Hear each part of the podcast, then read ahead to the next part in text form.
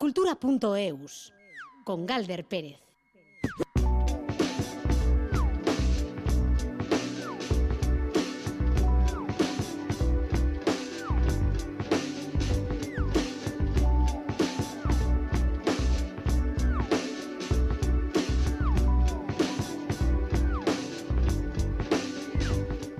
Caixo, a Rachaldeón, bueno, seguimos en estos días de comienzo de año y seguimos mirando a quienes podrán ser protagonistas de este 2023 por aniversarios de muertes o nacimientos, por ejemplo.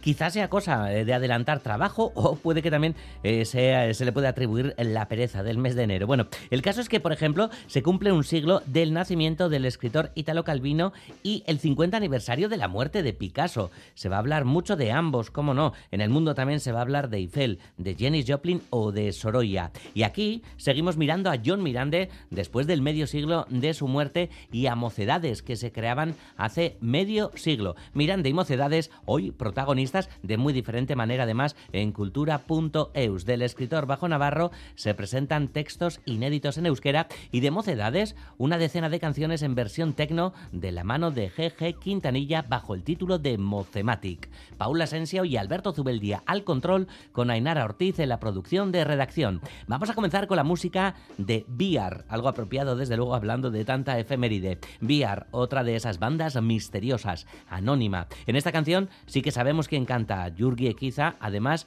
del resto, que es misterio, o mejor dicho, disfrute. VR interpretan The Men. A The Men, VR arte guztioi? No, que esto no ha hecho más que empezar.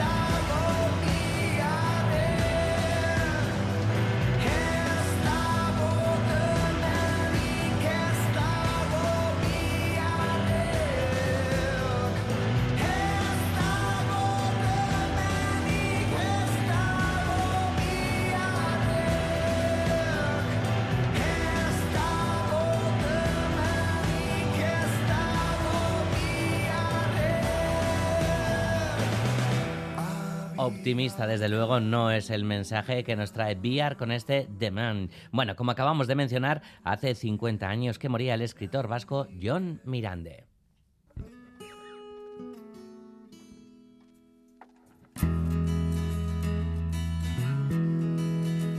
El proyecto y portal digital de literatura en euskera de Abruaren Escola acaba de publicar 12 textos de Mirande, artículos, poemas y cartas del poeta de la literatura moderna vasca que aún no habían visto la luz. Ha sido fruto principalmente de la investigación del editor y escritor Miquel Soto tras un trabajo de más de dos años. También hay imágenes, por cierto, de la celebración que proclamó al políglota Mirande poeta bardo de Cornualles en Inglaterra. María José Uría ha estado con Soto y también con Irati Jiménez, que es parte de De en Escola y que ha revisado todo el proceso.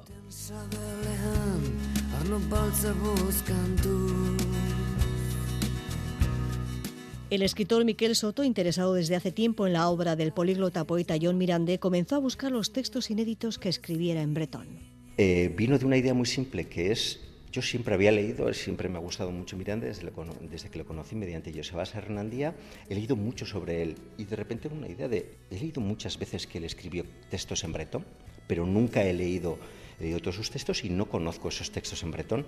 Y efectivamente así era. Chomin Peyen, que acaba de morir, su gran amigo y, digamos, prácticamente su literario, cuando publicó sus obras completas tradujo solo dos, estaban solo dos, Gures Iñesteat y Merry Christmas. Eh, con lo cual faltaban todos los demás y me puse a buscarlos. Y encontró quien lo tradujera al francés y también de ahí al euskera. Y mediante Sabila Ralde encontré a Padre Han Abask, un bretón encantador y dijo, por supuesto, que quería ayudarnos y, que los tradujo entonces, eh, que no se atrevía a traducirlos al euskera, que veía que había eh, mucho nivel. Entonces los tradujo al francés, que ha hecho de lengua de, eh, intermedia. Se fue o hemos ido creando un pequeño grupo de, traductores que han sido José Agustín Arrieta, Pego Montorio, John Alonso y Eduardo Jiménez. John Mirande nació en París, hijo de padres de Zuberoa que emigraron a Francia. Aprendió el euskera a los 20 años y hablaba más de 11 idiomas, como el propio bretón. Y este que escuchamos es el vídeo que Miquel Soto ha recuperado de cuando Mirande fue proclamado bardo, poeta celta en la celebración de 1954 en Cornualles, en Inglaterra. Había hablar perfectamente 11, 12, pero luego conocía varias y tenía una gran atracción por las lenguas celtas. Hablaba bretón, galés, irlandés, eh, antiguo y él tradujo unos poemas de Holderlin y de alguna manera es, le apreciaron ese esfuerzo que, que había hecho y le, le nombraron bardo. También ha recuperado varias cartas inéditas que el poeta escribió a Telesforo Monzón, entonces consejero del gobierno vasco. Patri hizo el libro de Miranderen Gutunak y la primera que tenemos es el 48, pero esta es un poco más antigua y tiene, es un Mirande muy jovencito que le escribe al consejero que, conoce del gobierno vasco de, bueno, querría hacer algo a favor de Euskadi, pero no sé exactamente cómo. Mirande muy, muy joven, muy, eh, muy bonito y se ve claramente de, bueno, le escribe por eso, pero también le escribe porque es escritor. Se ve que tiene una atracción muy grande a la literatura. Y lo primero que le menciona es su libro, el libro que se ha leído de Telesforo Monzón. Y la escritora Irati Jiménez, también creadora de la web de Abru en Escola, ha revisado este trabajo de investigación que tiene, por un lado, un valor literario. Nos ayuda a comprender hasta qué punto nuestro propio el relato que hacemos de nuestra literatura, en la cual, digamos, todo desaparece eh, con el estallido de la guerra civil, mueren Lizardi, la Guaseta y la gran generación de la preguerra, y no aparece nada, digamos, hasta John Mirande y después Gabriela Esti, ese relato necesita una pequeña, digamos, eh, modificación.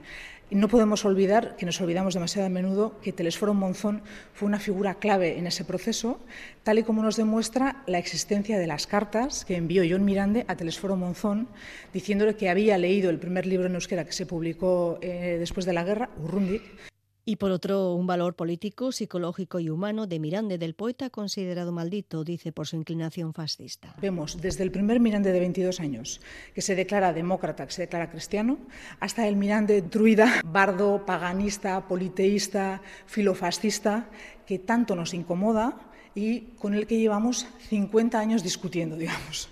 Eh, porque no, no, podemos, digamos, eh, convenir con sus ideas políticas, y no lo hacemos, y nunca lo hemos hecho realmente como país, tampoco cuando vivía, porque sus ideas políticas le provocaron una enorme distancia de su país, pero nos ilustra los aspectos también psicológicos que le llevaron a tener esas ideas, em, y lo importante que fueron las amistades que conoció en Bretaña y el calor humano que no encontró en Euskal Herria y que sí encontró en Bretaña.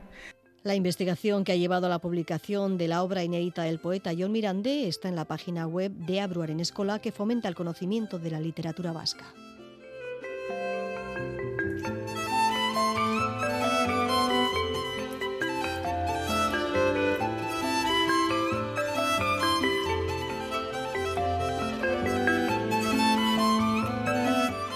En Gasteiz, Ainchiña Folk cierra su décima edición y lo hará esta misma tarde a lo grande con un concierto muy especial que va a reunir a una veintena de artistas que han participado en este festival benéfico durante estos últimos 10 años. El grupo A los Quartet, colaborador del festival desde hace años, ha sido el encargado de dar forma a esta fiesta que va a comenzar a las 7 y media de la tarde en el Teatro Principal de la capital alavesa. Por cierto, todavía queda alguna entrada. Nos lo cuenta Mailu Odriozola.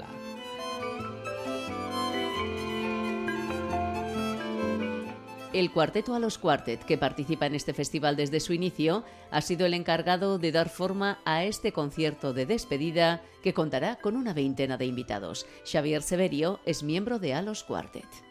Desde Toledo estarán Alcaide, desde Asturias Manuel Tejedor, estará Tarna, el grupo leonés y de Euskadi también pues un montón de amigos y artistas. Estará Miquel Rodangarín, estará Xavier Buruzaga, Coldo Uriarte, eh, Jimmy Vidaurreta, Carlos Subijana, Gorka Bravo, estará el grupo AMAC, es que me dejo mucha gente, estarán ahora sí Guren bailando, estará el grupo Indarra de, Vitoria también, Xavier Buruzaga, han sido meses de trabajo en los que han preparado también un repertorio muy especial.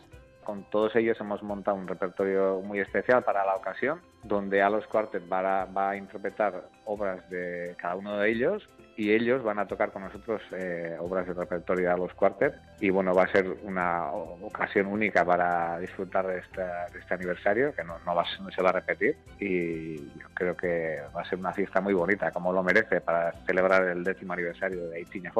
Toda una fiesta como colofón a estos 10 años de música folk y de solidaridad, porque no podemos olvidar que el principal objetivo de Aichiña Folk es la recaudación de fondos para investigar la ataxia talangiectasia, una enfermedad rara que afecta a dos jóvenes en el País Vasco y a una treintena en todo el estado.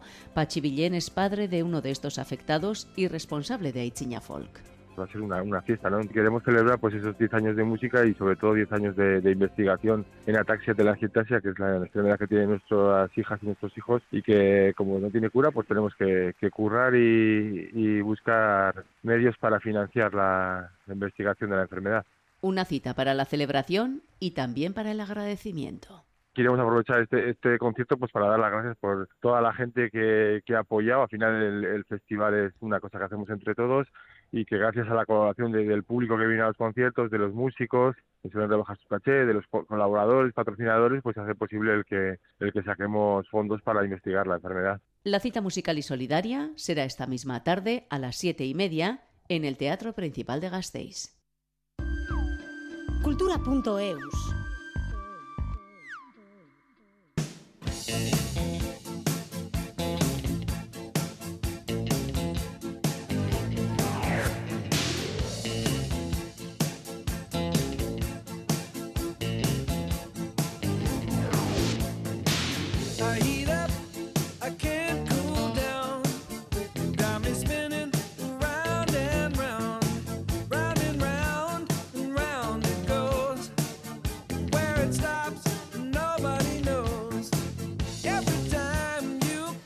Pues siempre se ha dicho aquello de que la Navidad es un tiempo mágico y en la capital guipuzcoana se toman esto al pie de la letra y por estas fechas cada año organizan el festival Donostia Vive la Magia.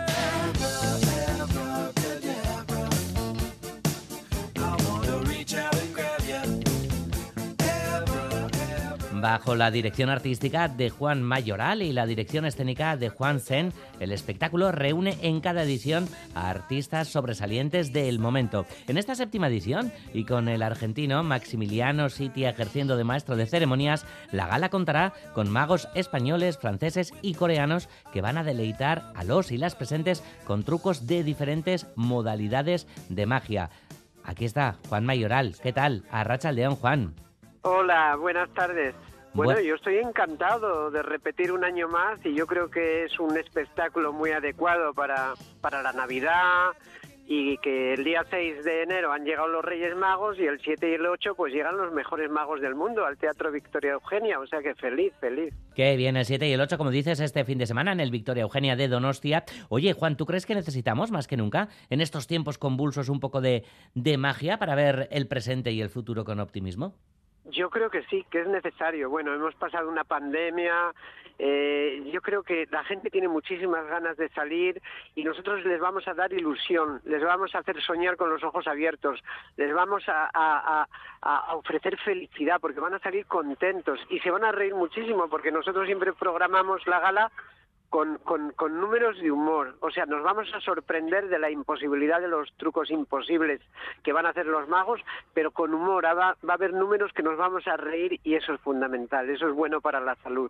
Mm. Pues vamos a hablar de, de algunos de, de, los participantes, porque, por ejemplo, desde Corea del Sur eh, llega a Donostia Bon Jin-koo para, para enseñar su magia clásica oriental tradicional, ¿verdad, Juan?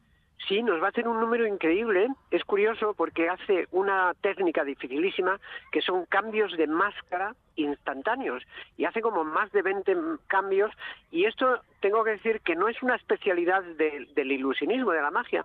Esto proviene de la, de la ópera eh, tradicional china, donde los actores que hacían distintos personajes se era el mismo actor y se cambiaba de máscara y ya representaba otro papel diferente. Entonces la técnica es tan sofisticada y tan impresionante y tan increíble que ha habido muy poquitos eh, artistas que han dicho voy a hacer un espectáculo solo mostrando esta técnica tan mágica de cambio de máscara instantáneo. Es muy antiguo, pero hay muy pocos en el mundo que lo hacen y lo normal es que sean chinos. En nuestro caso es un coreano que desde pequeñito se interesó por esta disciplina, viajó a China y aprendió de los grandes maestros. Y bueno, es un lujo verlo porque aparte de que es una es, es, es, la cultura, o sea, nos, nos, nos traslada a esa tradicional ópera china clásica de, de, de, hace tantos años y nos va a deleitar con un espectáculo nunca visto, maravilloso. Qué bien, bueno, pues hay que sumar a, este espectáculo eh, oriental, el de Bon Jin-ku, el de los magos eh, franceses, el experto de manipulación, Gerald Leguillou, y también la magia cómica y el humor visual de Hughes Protat, sin olvidar la magia aérea de Diego y Elena y el gallego Dani Polo que va a asombrar con el espectáculo de grandes ilusiones. Desde luego, eh, un programa variado para Donostia Vive la Magia un año más, Juan. Sí, sí, y además tengo que decir que, que tenemos mmm, dos participantes españoles que están a la altura de los internacionales, es decir, que tenemos que saber que hay buena magia de mucha calidad en nuestro país y esto se intercala con, con, otros números de otros países. Y bueno, es un espectáculo que para mí lo más bonito que tiene es que dura dos horas y a la gente se le pasa como, como, como en un abrir y cerrar de ojos. Entonces, cuando tú ves algo bueno, atractivo, que te engancha, el tiempo desaparece. O sea, te, te sumes en un estado de ilusión y de soñar y de, y, y, y de viajar a, a, a, esa infancia que a veces tenemos un poco olvidada y decir, oye, la magia existe, qué bonito, yo quiero creer en ella porque realmente estoy viendo cosas imposibles y, y bueno, es una sensación muy agradable porque la capacidad de, de, asombrarnos no se debe perder nunca, es inherente al ser humano, a veces queremos darle explicación a todo y esto cómo funciona y esto cómo es, pero que un mago nos haga algo imposible, eso es hermoso, eso es bello mm. y hay que creer en la magia y, y en los Reyes Magos y en Santa Claus y en el ratoncito Pérez, porque la magia existe y está ahí. Claro que sí. Pues nos dejamos llevar por, por, la magia este fin de semana, sábado y domingo, en el Teatro Victoria Eugenia de Donostia. Juan Mayoral, director artístico de Donostia Vive la Magia, que vaya muy bien la función. Sí, muchas gracias. Si me permites, tengo que decir, decir, que queda alguna entrada todavía de esas de baja visibilidad, porque está todo vendido, pero que merece la pena, aunque sea de baja visibilidad, lo recordarán siempre. Les vamos a ofrecer un espectáculo grandioso. Así claro que, que si sí. alguien quiere, todavía puede obtener estas entradas directamente en la taquilla. Y la magia no se ve, se siente. Juan, venga. Claro que sí. Agur. Un abrazo. Adiós, adiós, adiós.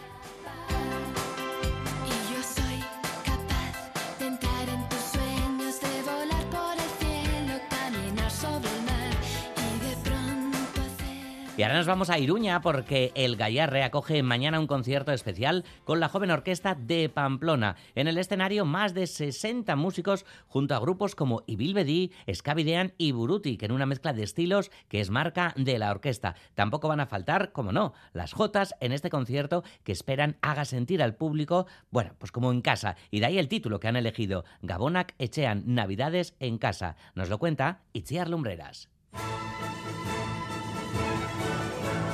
Más de 70 personas, entre los músicos de la joven orquesta de Pamplona y los grupos invitados, subirán al escenario del Gallarre para celebrar las Navidades en casa, un concierto muy especial que ofrecen por tercer año consecutivo.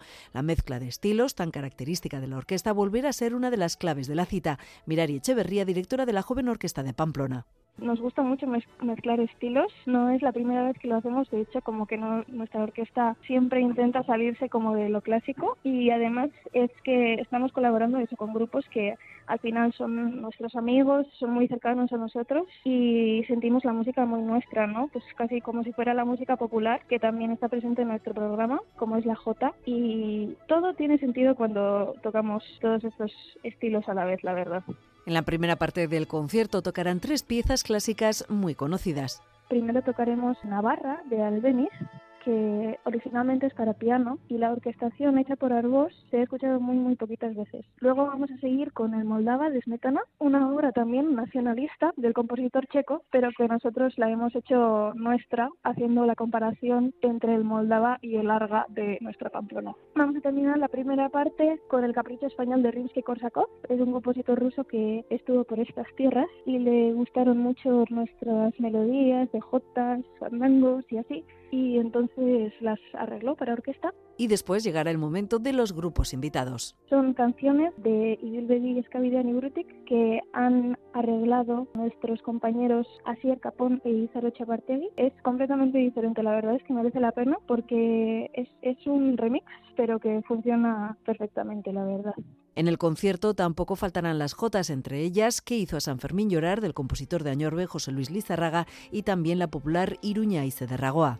Bueno, es que las dos son preciosas. Que hizo San Fermín llorar, ya la hemos tocado y, es preciosa. Y luego Iruña y Rago también son melodías que las tenemos pues desde pequeños y al final por eso queremos añadirlas a nuestro programa porque son muy de casa y la gente pues eso se tiene que sentir arropada. Sobre todo ese es nuestro objetivo. La joven orquesta de Pamplona, formada y autogestionada por jóvenes intérpretes de Navarra y los alrededores, se creó en 2017 de la mano de Mirari Echeverría. Hoy en día son más de 65 integrantes de entre 18 y 25 años, todos alumnos de estudios musicales de diversas especialidades como la interpretación, la composición, la pedagogía o la musicología.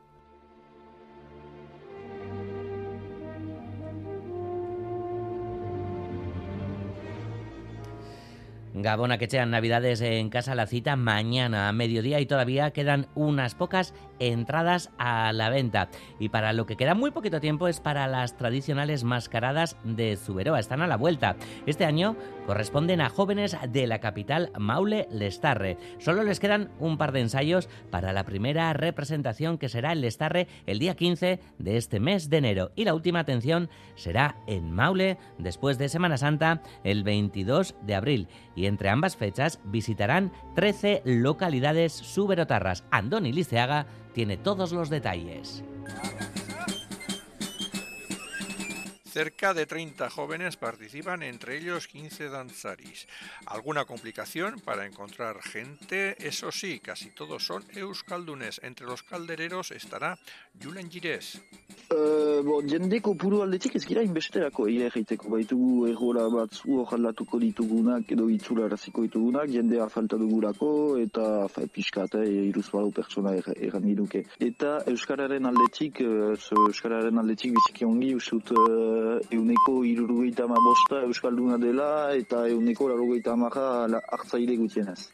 dentro de un debate que se está dando en los últimos años sobre la pertinencia de mantener a los personajes de la tribu de los gitanos, han decidido que no habrá Buamiak con ese nombre. Buameak, buameak ez ditugu uh, zute izen hori izango, aldaketa bat izango da nahi bozu. Odura amak bat urte kordu garo hasi da erraiten hemen uh, buameak piskata rasista zela e, egiten zen e, erakusten ziren moduan eta guzi eta aldatu behar zela. Eta beraz aurten beste pertsona, pertsonai batzu haien ordez, kasik uh, ber uh, erola izango dute, baina beste izen bat izango dute. Solo quedan un par de ensayos, casi todo listo también. ¿Qué van a contar en cada pueblo que visiten? Todo lo relativo a Maule ya lo tienen bien preparado. Ba, guzia egina, hor dira obetzeak edo egiten mm. ba, azken minututako gauzak. Badira lan asko egiteko gola ez gira hartzen eta hortan uh, buru eragiz. Bon, maureko ongi prestatu dugu eta mauren uh, gauzak kendu behar izan ditugu eta ez, ez ditugu gehi gauziak aipatzen al. Empiezan en Lestarre el día 15, acaban el 22 de abril en Maulegaina y entre los dos, 12 localidades por citar algunas, en enero Atarratze o Pagola y en abril, antes que Maule, La Reine Barcoche y Souta.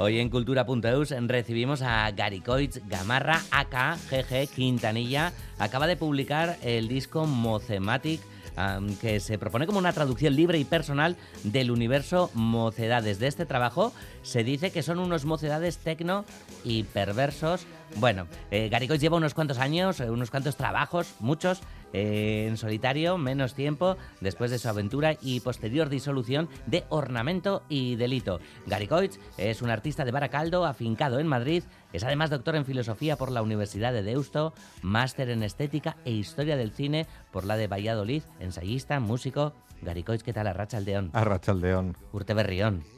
Berrión, todo de acuerdo excepto lo de nacido, lo de, de, Baracaldo. O sea, nací en Baracaldo como todos los de aquí en Cruces, pero soy de Portugalete. Eh, ah, vale, es de Portugal. Vale, yo te iba a preguntar por, por el rap de Baracaldo y demás, no sé por qué te...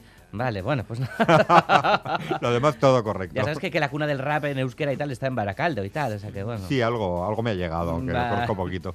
Oye, ¿qué tal las navidades, por cierto? Antes de, empezar a hablar de Mocematic, ¿te gustan eh, estas épocas? Sí, mucho mucho, la verdad que mucho. De parte de ahora que soy Aita, pues la verdad es que las vivo con, con doble ilusión por ganas de ilusionar a, a, los, a los niños. Me, mm. gusta, me gustan.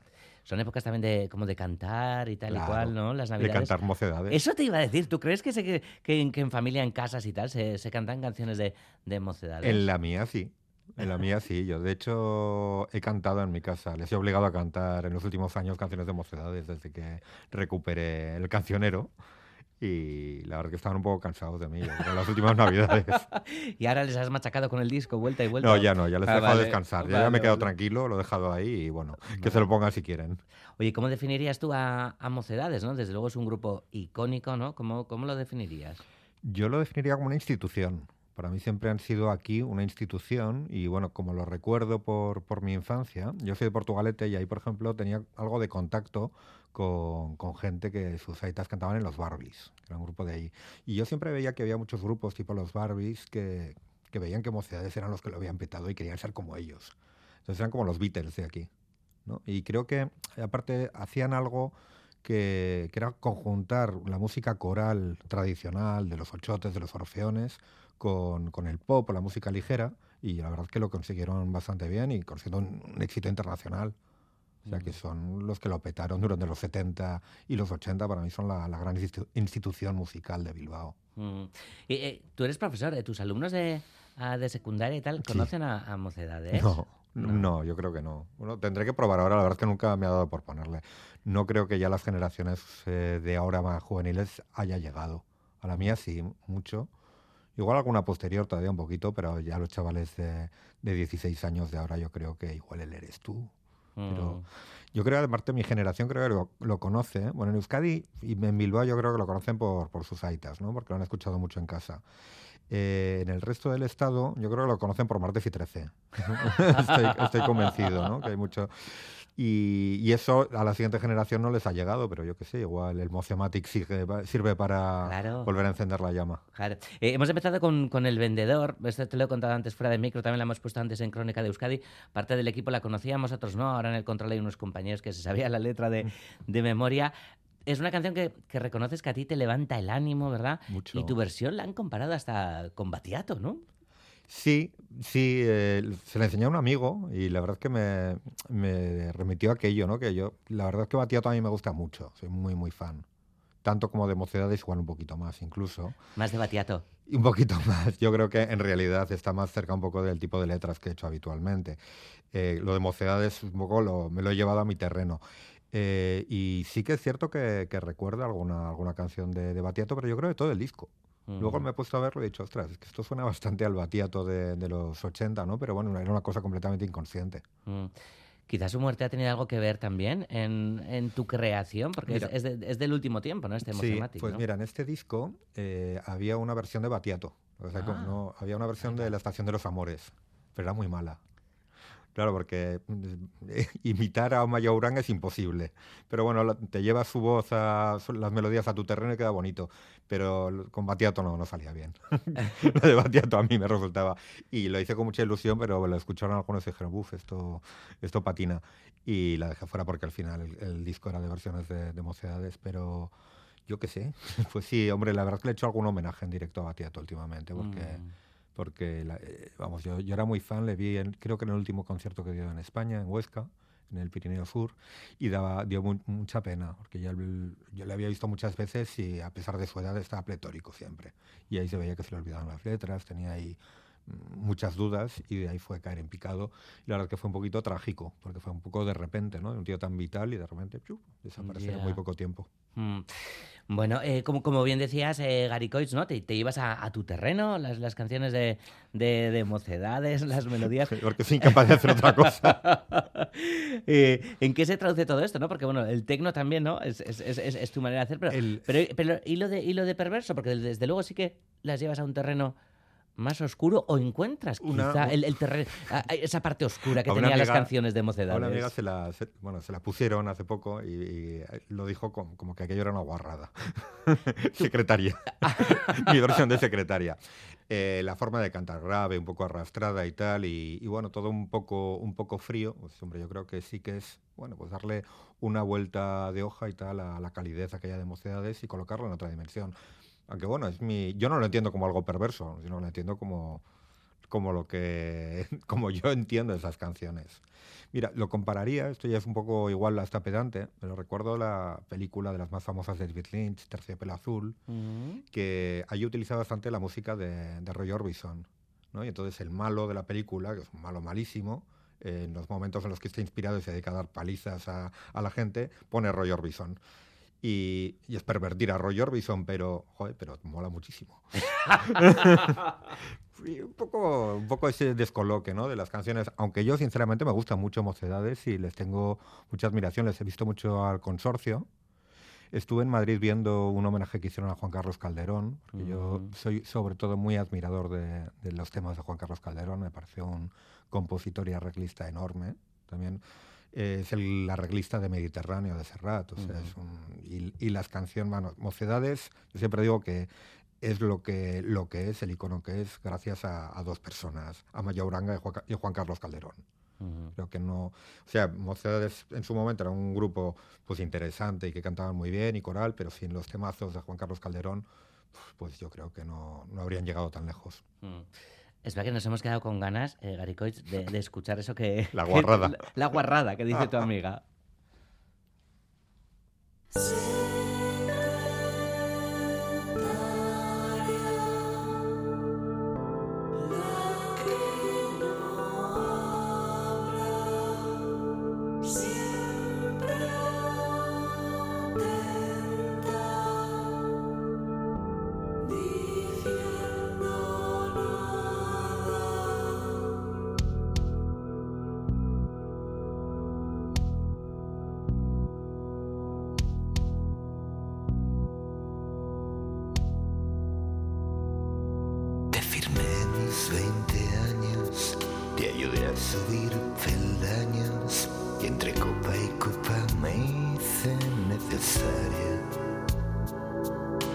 Negarme a ser amable me ignoraste y solo fui tu secretaria. Hemos compartido juntos tus fracasos y tus triunfos y hasta creo haber tejido yo tus canas. Pero allá a las siete en punto tú te ibas con los tuyos, yo a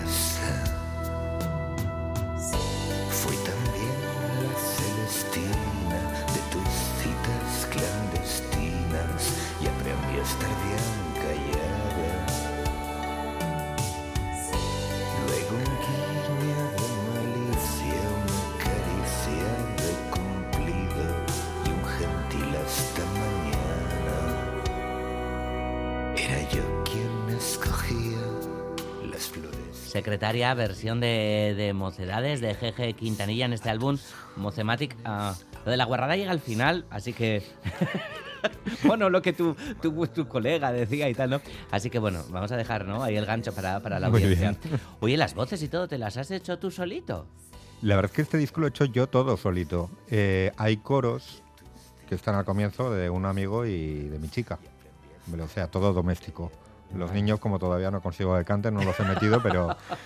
eh, y, y la verdad es que es el disco más, más casero que tengo. O sea, la masterización, absolutamente todo lo, lo hice yo. Por eso me está sorprendiendo que está teniendo bastante más repercusión de otros discos anteriores en los que había invertido más dinero y con bastante más colaboración. Mm. Así que bueno, que es una enseñanza, ¿no? De que a veces las cosas con menos medios, pero hechas de forma coherente y con mayor sentido y sentimiento, pues, pu- pues llegan.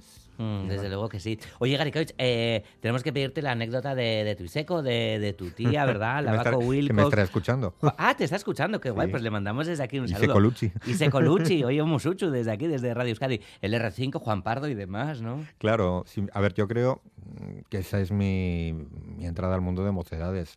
Lo que escuchaba principalmente de música cuando era niño era a través de, mi seco, de mi tía, eh, porque era la que tenía el coche y cuando íbamos en el coche, pues mm, a Sestao a San Asensio, que era donde veraneábamos, siempre sonaba música principalmente de Juan Pardo, que ya era muy fan en aquella época, y de mocedades. Alguna cosa más, pero mocedades siempre estaba por ahí. Y, y bueno, pues eh, esta canción de secretaria, claro, yo en mi mente infantil, mi, mi secretaria de la Balco Wilcox, digo, es ella. Está contando su historia. Y claro, sufría mucho, ¿no? Ante, ante, ante esta historia, ¿no? Que nada tiene que ver con la, con la vida real de, de mi seco, pero bueno, ahí en mi mente infantil eso quedaba. Qué bueno. Oye, ¿tú crees que es justo juzgar ahora, no? Las, las letras de, de hace cuatro o cinco, cinco décadas. Hombre, yo creo que hay que juzgarlas con perspectiva.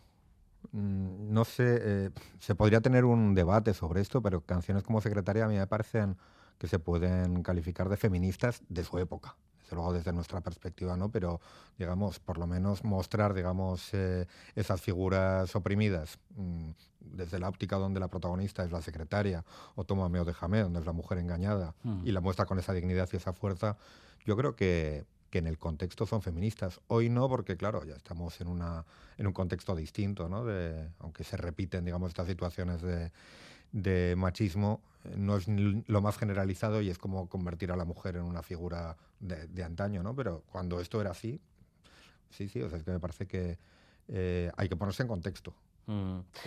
Eh, ¿y, y tú cómo te has puesto en, en contexto? Eh, ¿Te ha costado meterte en alguno de los personajes? Porque crees que no, cuando interpretas una canción también, ¿no? Hay una interpretación de, de un personaje y demás. ¿Ha, ha habido alguno que te haya costado más que...? No, yo creo que no, porque son canciones que tengo muy interiorizadas, que las he cantado mucho solo o de forma imaginaria y que creo que sinceramente, eh, o sea, yo he sentido cierta sensibilidad ante las situaciones de dominación de las mujeres a través de esas canciones. O sea, me he hecho, he tenido empatía con, con lo mal que, que estaba la, la situación de, de las mujeres, muchas de ellas amas de casa, sin perspectiva de hacer más que currar como negras en casa y sin tener vida, vida pública, a través de, de estas canciones que, que las retratan también. Mm. Entonces, vamos, que no, no tenido ni que pensarlo. Lo, estaba dentro de ellas. Mm.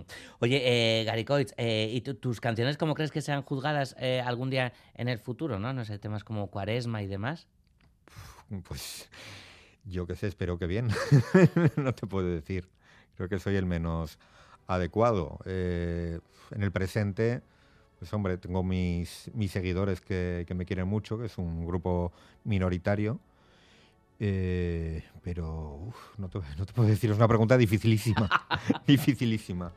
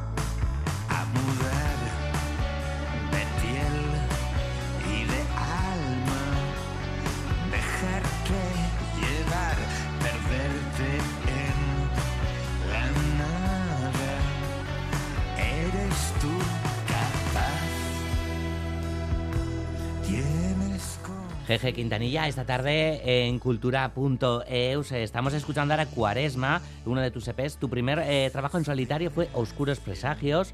Ah, bueno, después eh, vino Podemita, también un disco político total. Ah, Fue una broma, ¿eh? eh, ya, ya, hombre, claro, pero mm, te- te- yo tengo una curiosidad. ¿Tú te crees de verdad esa historia de que Zumalacárregui inventó la tortilla de patatas?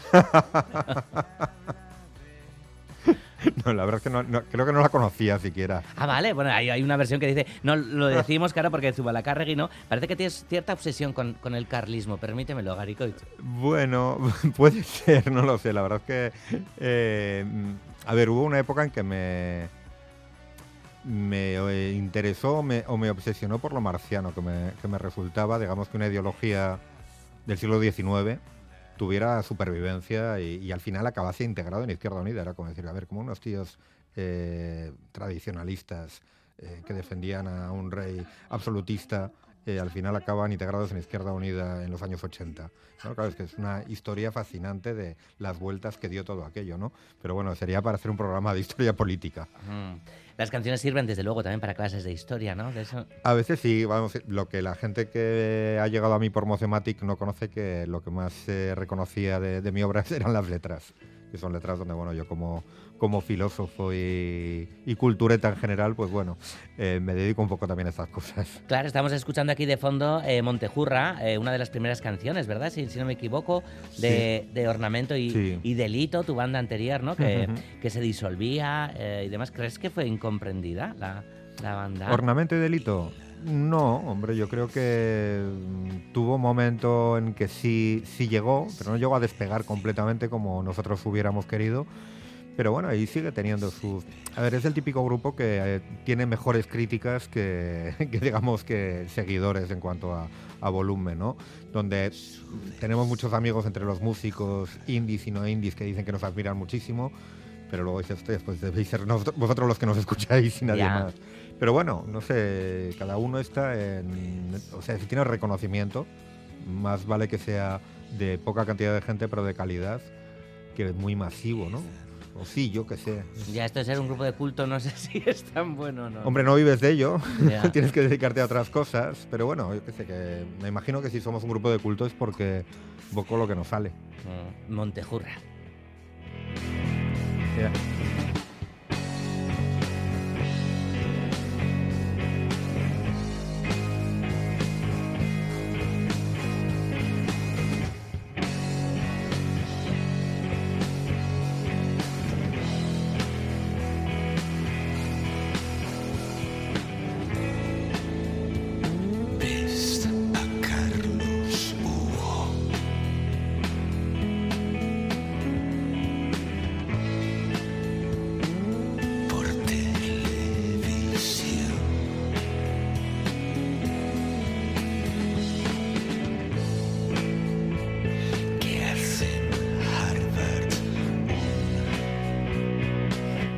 Esto es Montejurra, una, una de las primeras canciones, como decimos, de Ornamento y Delito, la banda de Garicois Gamarra y compañía, que hace 4 o 5 años o así, ¿no?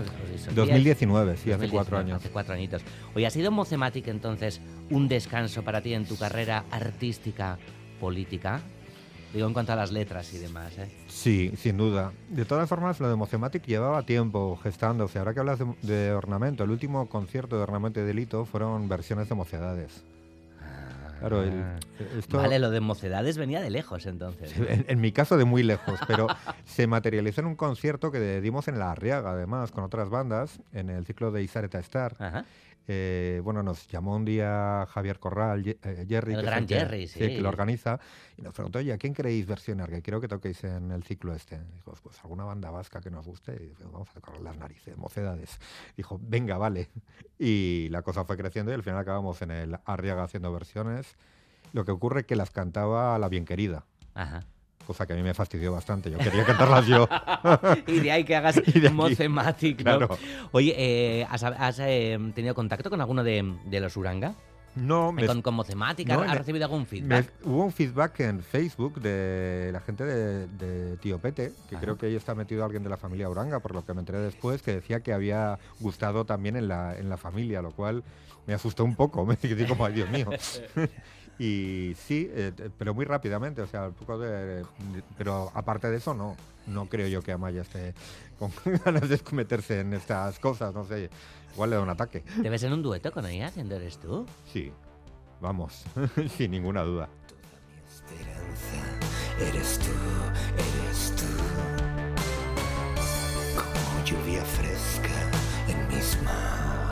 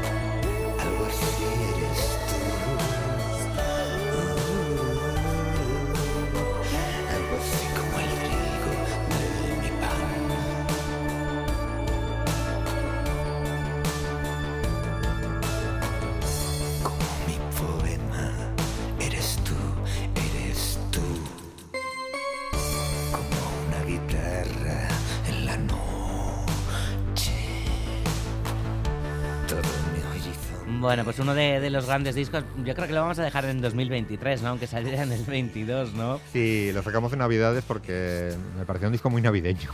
Lo es, lo es. Luego la gente de, la radio, de los medios, siempre dice, pero no, esto no lo puedes sacar tan tarde, que no entra en las listas. Estoy por encima de eso. Oye, ¿vamos a ver en directo las canciones de, de Mocematic? Pues depende de, de, quién me lo pida. Así yo por propia iniciativa de montar un concierto sin más, ¿no? Pero si, si llaman a mi puerta, yo estoy esperando. Ajá. Oye, Mocedades anuncian 50 eh, años después que el lunes, este lunes 9 de enero, van a, va a sacar su nueva versión de Del Eres Tú en el nuevo Teatro Alcalá de Madrid. La canción compuesta por eh, Juan Carlos Calderón. Bueno, eh, la canción, por cierto, mejor puntuada, ¿no? En Eurovisión para, para España. Que no ganó, pero... pero bueno, no sé, claro, ¿qué lío con mocedades? El consorcio, eso, eso te ha afectado a ti de, de alguna manera. Yo es que sigo a Maya Uranga, entonces ella está en el consorcio y las otras mocedades, pues bueno, Mocedades se acaba cuando se va Maya Uranga para mí, pero bueno, es una cosa de, fan. Mm. Nos ha llegado un mensaje por aquí que dice, yo he visto eh, un par de veces a Ornamento y Delito, un, WhatsApp de, en el 688-840-840, el WhatsApp de Radio Euskadi. Yo he visto un par de veces a Ornamento y Delito, una en escena de Bilbao en Bilbo Rock en 2011 mm. y otra en la Sala Esquena en Bilbao también eh, en, en 2012. Se les echa de menos, me gustaba mucho. Bueno, Tenéis aquí fans por aquí, Garicoit. Dentro de 10 años la, reunión. Oye, eh, ¿hay alguna, no sé, eh, el siguiente tipo Mocematic podría ser el de, el de Batiato, que ha salido tanto? ¿O, te ves haciendo ah, canciones de, de, Rafaela? De Rafaela Carrano, en absoluto. ¿No te gusta Rafaela? Sí, pero no, me veo haciendo versiones de ella. No. La relación con Mocedades es bastante más íntima yo qué sé, ¿no? Eh, de Rafael en todo caso. Ah, Oye, eh, Portadón, ¿no? El que, el que te han hecho en Novak, sí, Sí, sí, sí, los de Novak la verdad que fueron ellos los que me hicieron sacar este disco, yo no lo tenía muy claro, pero me, me mandaron esa portada, me entró un ataque de risa que no pude con él y dije, adelante, adelante, esto tiene que salir aunque sea por la portada. Portadón, que es. ¿En qué formato sale? Porque claro, en digital, ¿no? Ah, en eh, Spotify se está reproduciendo a tope, a tope, a tope, ¿no? Está en digital únicamente. En digital únicamente, ¿verdad? Físicamente no sé si la llegaremos a sacar. Si hay demanda, sí, pero en principio no. Mm, pues huele a que sí, Maricoit. Pues... pues que, que, ruede. que ruede, que ruede. Pues ha sido un placer tenerte aquí, Garicoit, eh, eh Gamarra, acá Jeje Quintanilla. Te esperamos muy pronto, te deseamos muchísimo éxito con este Mocematic. Es que recasco, vale. Que, que, lo estás teniendo, al parecer. Nos vamos con Tómame o Déjame, que es otro de, de los temazos de, del disco también. Y, y, de mocedades. Queríamos ponerle llamaba loca también, que es de Perales, que mucha gente quizá tampoco lo sepa. Hmm. Es muy loca la versión, además, ¿no? Sí, sí, sí. Bueno, eh, es larga, entonces yo creo que es mejor que la gente la escuche íntegramente en Spotify, en YouTube, en cualquier plataforma. Está en todas, si no me equivoco y bueno, y que lo, disfrutéis y que los amantes de mocedades no se sientan ofendidos, sino divertidos por las versiones. Que así sea, gariko es que recasco. Agur, te arte hoy. Y te sientes cada día más